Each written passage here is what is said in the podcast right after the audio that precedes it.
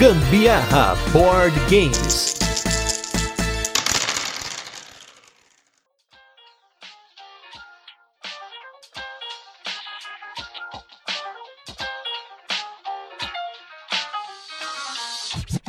Fala galera, beleza? Aqui é a Carol Guzmão. E aqui é o Gustavo Lopes e esse é mais um episódio do Gambiarra Board Games, o seu podcast sobre jogos de tabuleiro que faz parte da família de podcasts Papo de Louco. E nesse 51 primeiro episódio de Resenhas Curiosidades, até mudou a trilha de fundo aí, vocês repararam? A gente muda a cada 10. Queima Vermesa é um jogo que vamos voltar no tempo para fazer pinturas rupestres, rituais, caçar, pescar e explorar um mundo ancestral em Prehistory. Mas antes vamos para os recadinhos e os destaques da semana e logo a gente volta com a nossa resenha, onde a gente apresenta o jogo, comenta como ele funciona e depois passamos para as curiosidades, a nossa experiência com ele e a nossa opinião.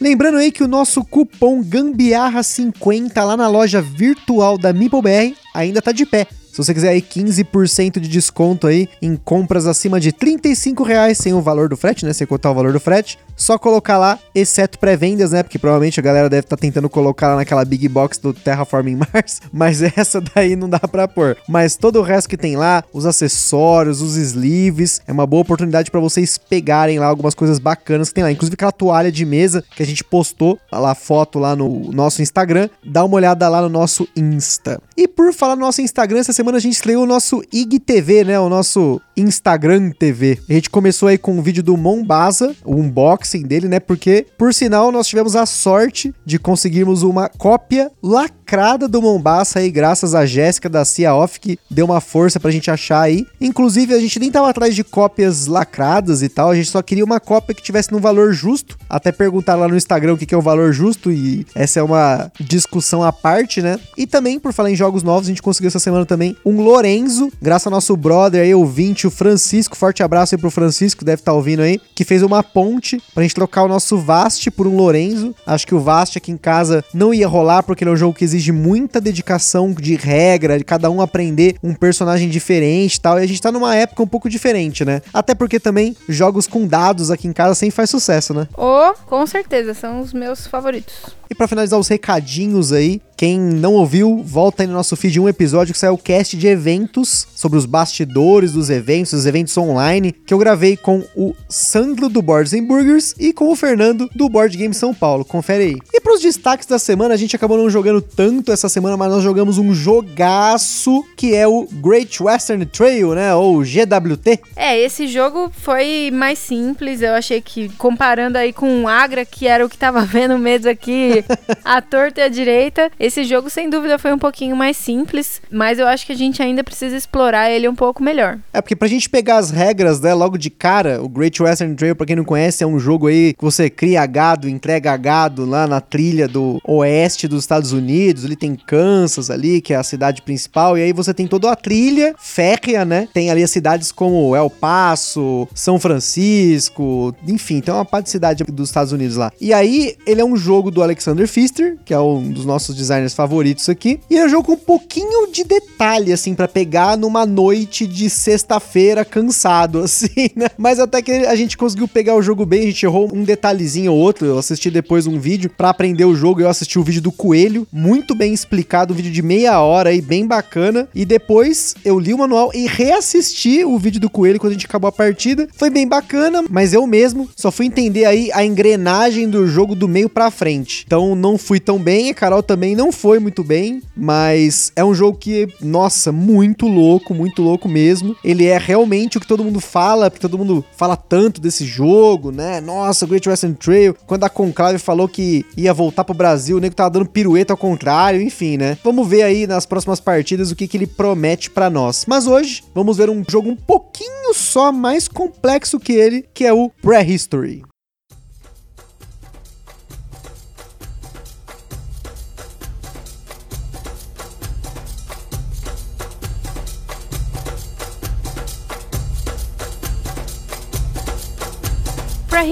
Um jogo de 2 a 4 jogadores lançado aqui no Brasil pela Meeple BR com partidas que duram de 30 a 45 minutos por jogador, mais o tempo de setup que depende muito de como você organiza os seus componentes. Aqui nós usamos uma caixinha organizadora e um monte de saquinhos zips para deixar tudo pronto para a hora de jogar. As mecânicas do Prehistory são alocação de trabalhadores, colocação de peças, controle e influência de área, coleção de componentes e tabuleiro modular. Na nossa escala de complexidade, ele recebeu 7 de 10, mas assim, foi por pouco que ele não recebeu um 6, vai. Ele tá na base do 7 ali. E é importante ressaltar aqui, falando da complexidade, que ele não tem nada a ver com o Stone Age, tá, gente? Algumas pessoas compararam o Prehistory com o Stone Age, porém, além do tema, eles não têm nada a ver um com o outro, tá? O Stone Age é um jogo bem mais leve, ele é um euro de entrada. E o Prehistory, pelo menos aqui ao longo desse cast, eu espero que fique bem claro o qual é a complexidade dele, como jogá-lo, até para quem já jogou Stone Age ou conhece, tá? Para quem não conhece, em breve a gente vai fazer um cast falando do Stone Age, mas por hora, Prehistory e Stone Age não tem absolutamente nada a ver. Você encontra o Prehistory numa média de 350 reais, que é um valor muito justo pela quantidade de componentes do jogo e da qualidade dele. Se você curtiu o jogo e estiver ouvindo aí o cast ainda dentro do período de validade do nosso cupom especial, que vai até dia 2 de julho, aqui está a sua oportunidade de pegar ele por um valor abaixo da média. Só correr lá na loja virtual da MimpleBR, já aproveita e pega uns sleeve, né? Que nem a gente falou.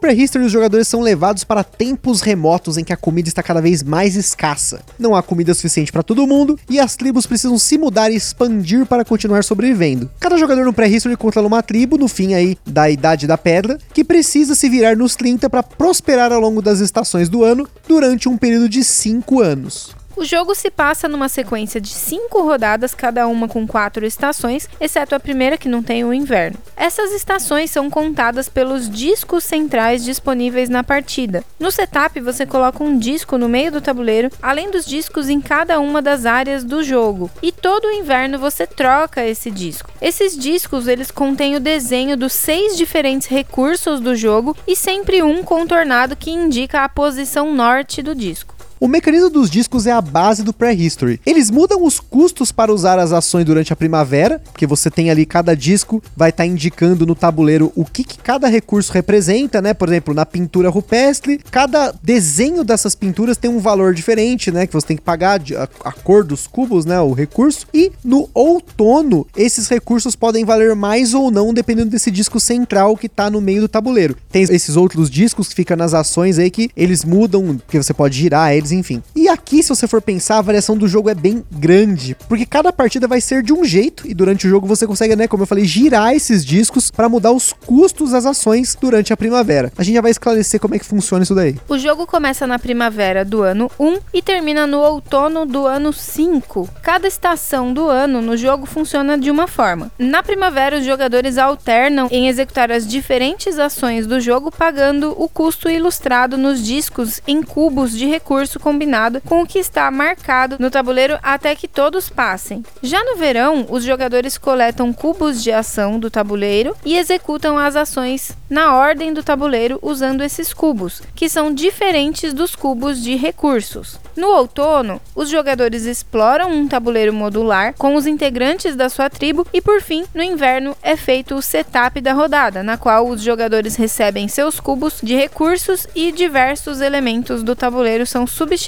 ou repostos. Essas são as fases do jogo, né? Cada uma delas é bem diferente, sendo que o outono acontece no tabuleiro modular e na primavera e no verão você executa as ações no tabuleiro principal. E essas ações são pintura rupestre, coleta, ritual, pesca, caça e migração. A gente vai só pincelar rapidinho o que elas fazem. Na pintura rupestre você coleta um dos nove tipos de marcadores de pintura rupestre que você monta num monolito no seu tabuleiro de jogador. Você vai receber recompensas quando coleta um marcador desses e ele encosta em marcadores que já estão no tabuleiro, tipo quando você joga o azul. Além de cada linha no fim do jogo dar ponto. Na coleta, você pode pegar frutas e sementes, você pode fazer um set collection ali para pontuar, ou cada par no seu tabuleiro de jogador te dá recompensas também. Cada tabuleiro de jogador é diferente, além do fato de que você tem no tabuleiro de jogador um disco que ele é numerado tal. Então, assim, até o tabuleiro de jogador tem essa variação, são quatro diferentes. No ritual, você compra cartas de ritual para poder pontuar no fim do jogo, além do fato de que essa ação acaba mudando a ordem do turno. Na pesca você pega peixes que valem 1, 2 e 3 e avança numa trilha que te dá ponto em todo verão.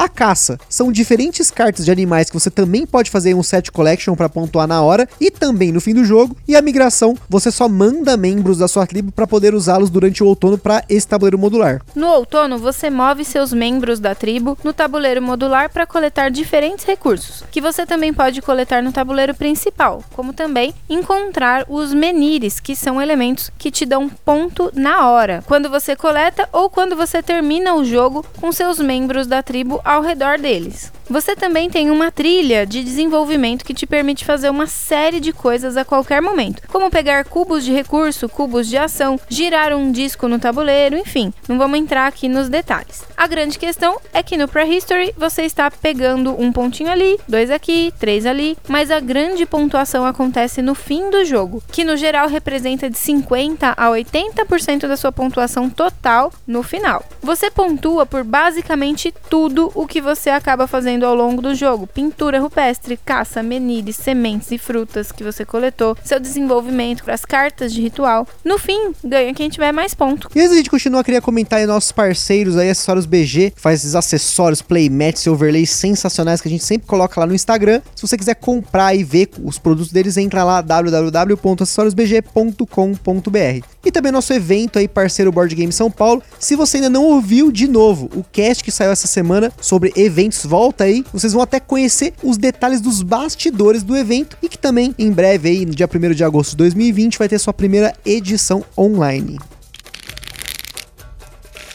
O Prehistory é fruto de uma campanha de financiamento coletivo bem sucedida da editora húngara A-Games, lá de Budapeste. Nessa campanha, o jogo teve uma série de extras que vão fazer muita falta pra gente, como por exemplo uma expansão com modo solo, que é a cara do Gusta, componentes customizados, novos recursos, personagens com poderes únicos e até um insert pro jogo que não vem. Nós temos na caixa uma daquelas caixinhas de pesca tamanho médio com uma parte dos componentes e o restante em saquinho zip mesmo. O jogo é assinado por um designer que você, board gameiro de plantão aí, deve ficar de olho, que é o Atila Sogi, pronúncia aí by Google Tradutor. Designer de um outro jogão também lançado pela A-Games, que é o Ave Roma. Eu não sei nem se esse A-Games, A-Games é de Atila, né, mas enfim. Pelo que a gente pode dar uma olhada no Ave Roma, ele tá mais ou menos na mesma pegada do Prehistory de complexidade e também parece ser sensacional. O Atila, além de designer do jogo, também é ilustrador dele. O design de ambos esses jogos que eu comentei me lembrou muito aquela escolinha Feld ali de você ter um mecanismo bem simples central e tudo acontece ao redor dele em camadas, num quebra-cabeça genial, cheio de planejamento a curto, médio e longo prazo. Mesma coisa que a gente sentiu com o Michael Keller do Agra, né, do cast passado aí de jogos, se você ainda não ouviu também, volta no feed, ele tá antes aí do cast dos eventos. E falando no quebra-cabeças, como os recursos que você gasta na primavera se transformam em cubos de ação no verão e o uso desses cubos se difere porque na primavera o custo das coisas é pago com cubos de recurso de diferentes tipos, enquanto que no verão são cubos do mesmo tipo. Então você precisa planejar bem para ter o que você quer, né, disponível na fase certa ou às vezes segurar os cubos na quantidade que você quer para o próximo ano ou também não gastar para usar no outono. Dominar esse quebra-cabeça é fundamental para o jogo e talvez o elemento mais complexo dele. Saber quais cubos de recurso usar, quais cubos de recurso colocar no tabuleiro para que mais tarde eles se tornem cubos de ação e quando usar cada coisa, seja pensando nas estações, ou seja, nas fases ou nos anos, pensando nas rodadas, é muita coisinha para pensar. E some isso também a você prestar atenção no que os seus oponentes estão coletando. Pois se o seu oponente começa a investir em duas ou três coisas, e ele também começa a combar com cartas de ritual, isso pode se tornar extremamente perigoso.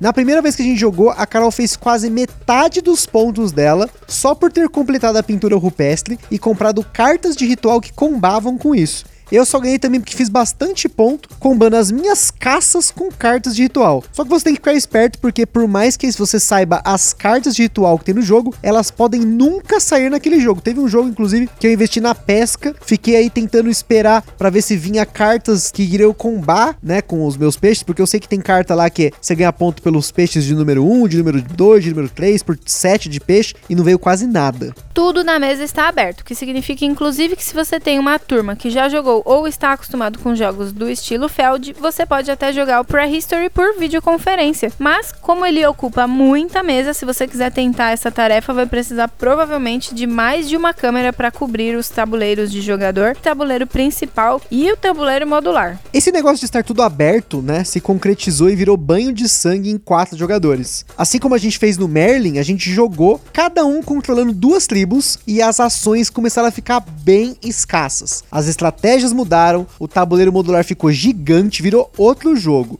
Na Buena, eu fiquei tenso a partida toda, porque não teve uma primavera que a Carol, com a Carol roxa ou a Carol verde ali, não pegou pelo menos uma ou duas ações que eu precisava. Ou durante o verão, na hora de pegar lá os cubos, porque toda vez que você faz uma ação no Prehistory, você tem que pagar, isso na primavera, né? Você tem que pagar cubos referente àquela ação e colocar um cubo no pé do Stonehenge lá, que fica no meio do tabuleiro lá, é o Menhir, sei lá. E aí, no verão, esses cubos sobem e você tem que pegar esses cubos, você pode escolher, são seis pilares ali, você escolhe uma combinação de cubos. Então, durante o verão, na hora que eu ia pegar, eu já me planejava, eu colocava um cubinho cinza ali, um vermelho, eu falei, putz, porque durante o verão eu vou pegar aqueles cubos. E aí a Carol, ela pegava. Inclusive, várias vezes, né, eu tentei fazer isso, né, eu distribuía eles e tal, mas foi muito trash. Foi bem apertado, assim, bem mais apertado do que em dois jogadores, né? E o tempo de jogo em quatro jogadores ficou mais ou menos aí 30 minutos por jogador, que é como sugere a caixa. Em dois, a gente levou aí 45 cada um. Eu achei realmente que ficou um pouco mais complexo, porque a, limita muito as ações, né? Às vezes você tá ali se planejando, né, como, como a gente falou antes a curto, médio, longo prazo tal, e, e você precisava fazer aquela ação naquele turno e você não tem a oportunidade de fazer, porque são só duas ações que podem ser executadas daquele tipo, né? Então, por exemplo, se eu quero caçar, uma pessoa caça e mais outra pessoa. Não dá para ser feito isso numa terceira vez. Então, realmente diminui muito as suas ações. Tantas vezes a gente teve que passar o turno falando que não, não ia fazer nenhuma ação, apesar de ter ainda recursos para usar porque não tinha mais como desenvolver alguma ação. Eu acho que o que mais sobrava lá pra gente era a migração, né? Sim, sim. Mas nem sempre tinha bonequinho disponível para fazer a migração. Então, por vezes, perdia aquela rodada. E é foda também porque, por exemplo, vai, eu quero investir em pintura rupestre. Se são cinco rodadas no jogo, você imagina que se, se são nove partes da pintura, você tem cinco rodadas, então você tem cinco primaveras e cinco verões. No verão você só pode fazer uma vez. Então você tem cinco aí que você pode fazer no verão. Só que, claro, você tem que ter os cubos de ação cinza. Na primavera, só dá pra fazer duas ações de pintura por primavera. Só que isso é para todo mundo. Então, tipo, Carol ia lá e fazia uma pintura. Eu ia lá fazer uma pintura, eu não podia repetir. A Carol não ia conseguir fazer com outro jogador. Enfim, com quatro jogadores ficou bem apertado. Em três, talvez rode até um pouco melhor. Mas em quatro, eu achei que ficou muito apertado pro meu gosto, assim. Eu fiquei muito tenso a partida toda. Deu até aquele, aquele estrezinho, né?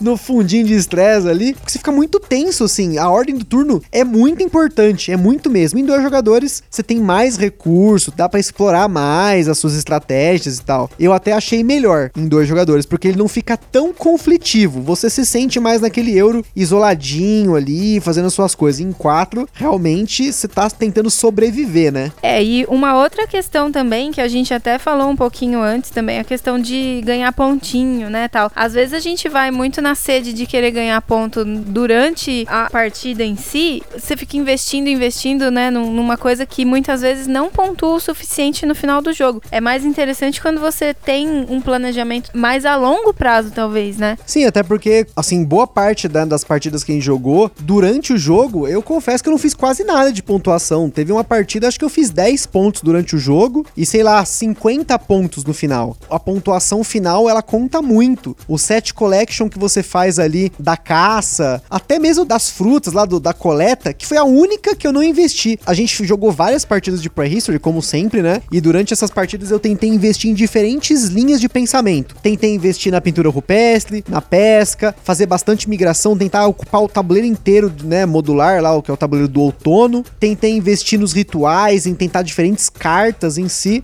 E assim, todas as estratégias dão bastante ponto, dependendo do que você consegue coletar ao longo do jogo. É como eu falei, pode acontecer bastante numa partida em quatro jogadores, de você tentar a longo prazo investir numa determinada ação e os outros jogadores começarem a te minar, porque você consegue ver o que o jogador tá fazendo. Já aconteceu, por exemplo, de eu comprar carta durante o jogo, que eu via que ia ser boa pra Carol, ela não ia servir tanto para mim, mas como eu sabia, por exemplo, que ela tinha três pegadas lá de mamute e ela ia pontuar pra caramba, esse mamute no fim do jogo ia valer três. Eu ia lá e comprava um mamute de besta, assim, só pra gastar, porque é aquela história. O mamute vale um para mim, mas vale três para ela e mais um, né? Porque ela pontua na hora, mais a pontuação no fim do jogo. Então é importante você observar o que o jogador tá fazendo. Mas espero aí que numa próxima partida eu faça também o da coleta, porque a coleta acho que foi a ação que a gente menos investiu durante os, todas as partidas, focar nela, né? E tem bastante carta de ritual que foca você ter diferentes recursos, parzinhos, trios tal. E no fim do jogo, o set collection de cada uma dessas frutas te dá bastante ponto. Só que ela é uma ação cara, né? Ela é a única ação que, quando você tá no verão, que você tem que gastar obrigatoriamente dois cubos para pegar uma só, né? Então, eu não sei a longo prazo se vale a pena investir nisso. Pesca e a longo prazo não deu certo. Eu investi pra cacete em pesca numa partida que a gente fez. Pesquei a partida inteira. Acho que a Carol não fez nenhuma ação de pesca, né?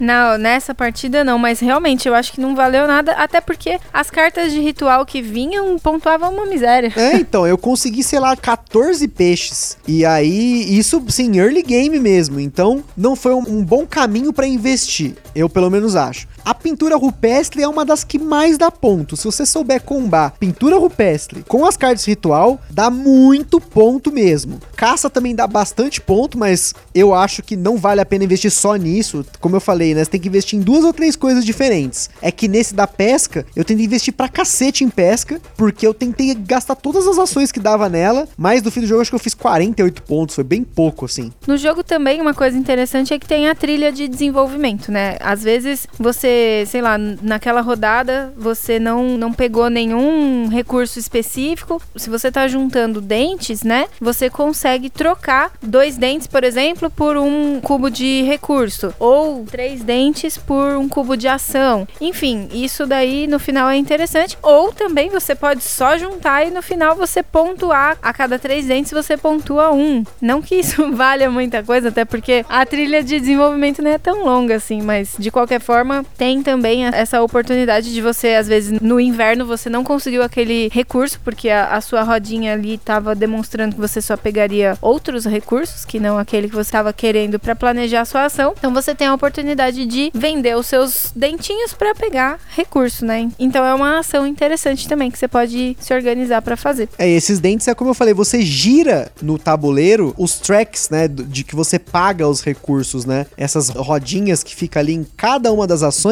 você usa um dente para rodar ela do modo anti-horário horário. Então isso vale muito a pena às vezes porque pode acontecer de você ter uma combinação boa para pagar uma ação que é cara, né? Que tem ações que você paga um, dois ou três recursos. Você girar, às vezes, uma voltinha que você dá, você já tem todos os recursos. E é sempre importante no fim do jogo você vender os seus cubos para pegar esses dentes, né? Tentar fazer isso um pouco antes de acabar a partida, né? Porque assim você consegue planejar, porque no fim do jogo tem uma ação lá que a gente sempre esquece. No fim do jogo você pode executar uma ação com um cubo de ação e o cubo de recurso vai valer só os dentinhos. Então a gente sempre se planejava tal, não sei o que, a gente chegava, putz, pode crer, dá para fazer uma ação no final. E às vezes essa ação, ela é crucial. Para mim foi uma carta de ritual que eu peguei no fim do jogo que me pontou 10 pontos. Então assim, é, é importante você ficar de olho em muitas coisas. Tem bastante coisa para você acompanhar durante o jogo, mas todas essas coisas são circulares. As coisas que tem no tabuleiro do outono, também tem no verão, também tem na primavera. Então às vezes você pode combar, que nem a pesca lá, eu fui atrás dos peixes no outono. Às vezes valia, porque às vezes com um movimento, eu pegava um peixe de 3, que eu gastaria 3 recursos para pegar ele numa fase normal. Então valeu a pena, por exemplo, né? Mas novamente a pesca não deu muito ponto. O tabuleiro do outono tem que ficar muito esperto. O posicionamento, né, dos seus bonequinhos ali dá muito ponto no fim do jogo, principalmente os menires que pontuam 5 se você tem mais bonequinho em volta ali. Então é importante ficar atento ali no tabuleiro do outono, não negligenciar isso, né? Eu até vi uma resenha negativa no Ludopedia, porque assim, comentando sobre o Prehistory como criador de conteúdo, a gente viu pouquíssimos vídeos em português falando do pré-history, né? Porque a gente sempre dá uma olhada antes para falar do jogo, ver o que, que os outros criadores de conteúdo falaram, tal, até para indicar para vocês. Então a gente recebeu muita pergunta no nosso Instagram e até no WhatsApp de pessoas, ah, vocês jogaram pré-risco, como que vocês acharam? E assim, a gente jogou num detalhe que dá para falar isso, né? Porque muita gente joga uma vez, ou às vezes jogou e não entendeu o jogo. A gente viu o pessoal falando no Ludopid, ah, mas o tabuleiro do outono só serve pra você ficar andando com seus bonequinhos e pegar coisa. Meu, não tem nada disso. O tabuleiro de outono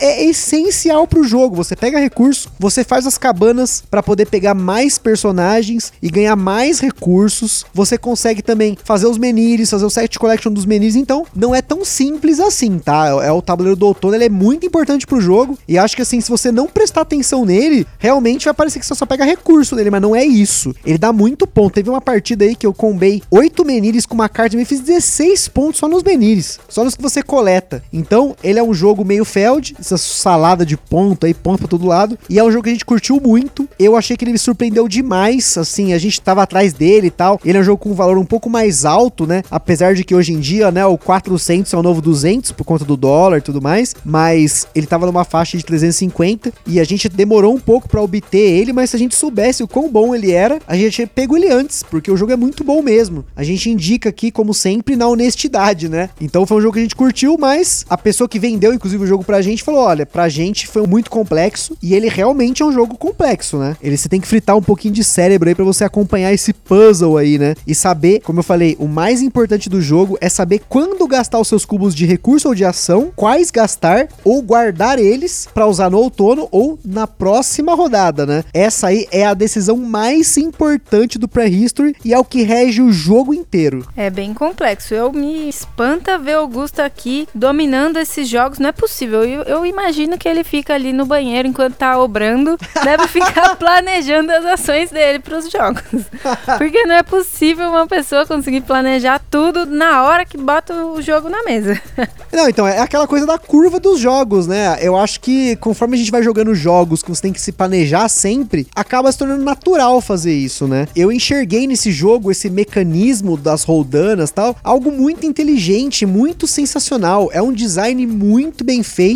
Esse, como eu falei, esse designer, o Atila Sog, é um cara que eu quero acompanhar. Eu espero ter contato com a Ave Roma um dia. Se eu puder importar ele, provavelmente eu vou tentar, mas essa não é uma boa hora, até porque também a gente tá com bastante jogo para jogar aqui. A prateleira tem que dar uma rodada aí antes, mas é um cara para ficar esperto. Espero aí, ó, MeepleBR, a dica aí, ó, se vocês têm contato com a A Games aí, ó, Ave Roma, ó, jogão. É isso aí, pessoal. Espero que vocês tenham gostado desse cast e tenha ficado claro o que a gente achou do Prehistory e também de como ele funciona, né? Eu expliquei essa mesma coisa que a gente falou aqui no cast várias vezes durante as últimas semanas no Instagram e no WhatsApp, né? Tentar explicar que o Prehistory ele é um jogo muito inteligente e, e como sempre lá no site do Papo de Louco você vai encontrar links de outros criadores de conteúdo, inclusive o que foi decisivo para mim, que é o Rado, que é o criador de conteúdo hoje lá de fora, que tem mais a ver comigo, os jogos que ele curte batem muito com os jogos que eu curto e os jogos que ele curte mais ou menos acabam batendo também. Então eu confio bastante na opinião dele. Mas eu não compro cegamente, né? A gente sempre dá uma olhada no jogo, lê o manual e tal. E lá no nosso Instagram vocês vão ver as fotos, né, do pré-history. A gente postou várias ao longo dessas semanas, mas a gente sempre coloca lá o álbumzinho com bastante fotos do jogo para você entender e ilustrar o que a gente falou aqui. E se você jogou ou comprou um jogo que a gente já falou aqui no podcast, ou se quiser sugerir algum jogo pra gente dar uma conferida, manda uma mensagem no Instagram ou no e-mail contato arroba papodelouco.com. E que tem loja, editora, qualquer coisa relacionada a jogos de tabuleiro, quer gravar um cast com a gente, quer fazer alguma parceria, quer ter um jogo aí com uma resenha nesse detalhe, né? Que a gente explora o jogo, joga ele várias vezes, vai pesquisar sobre ele, já sabe, tem o nosso contato. Compartilhe esse podcast com a galera no Facebook, no WhatsApp, Telegram e redes sociais. É isso aí. Eu espero que vocês tenham curtido. Um forte abraço e até a próxima. Falou, minha gente. Tchau.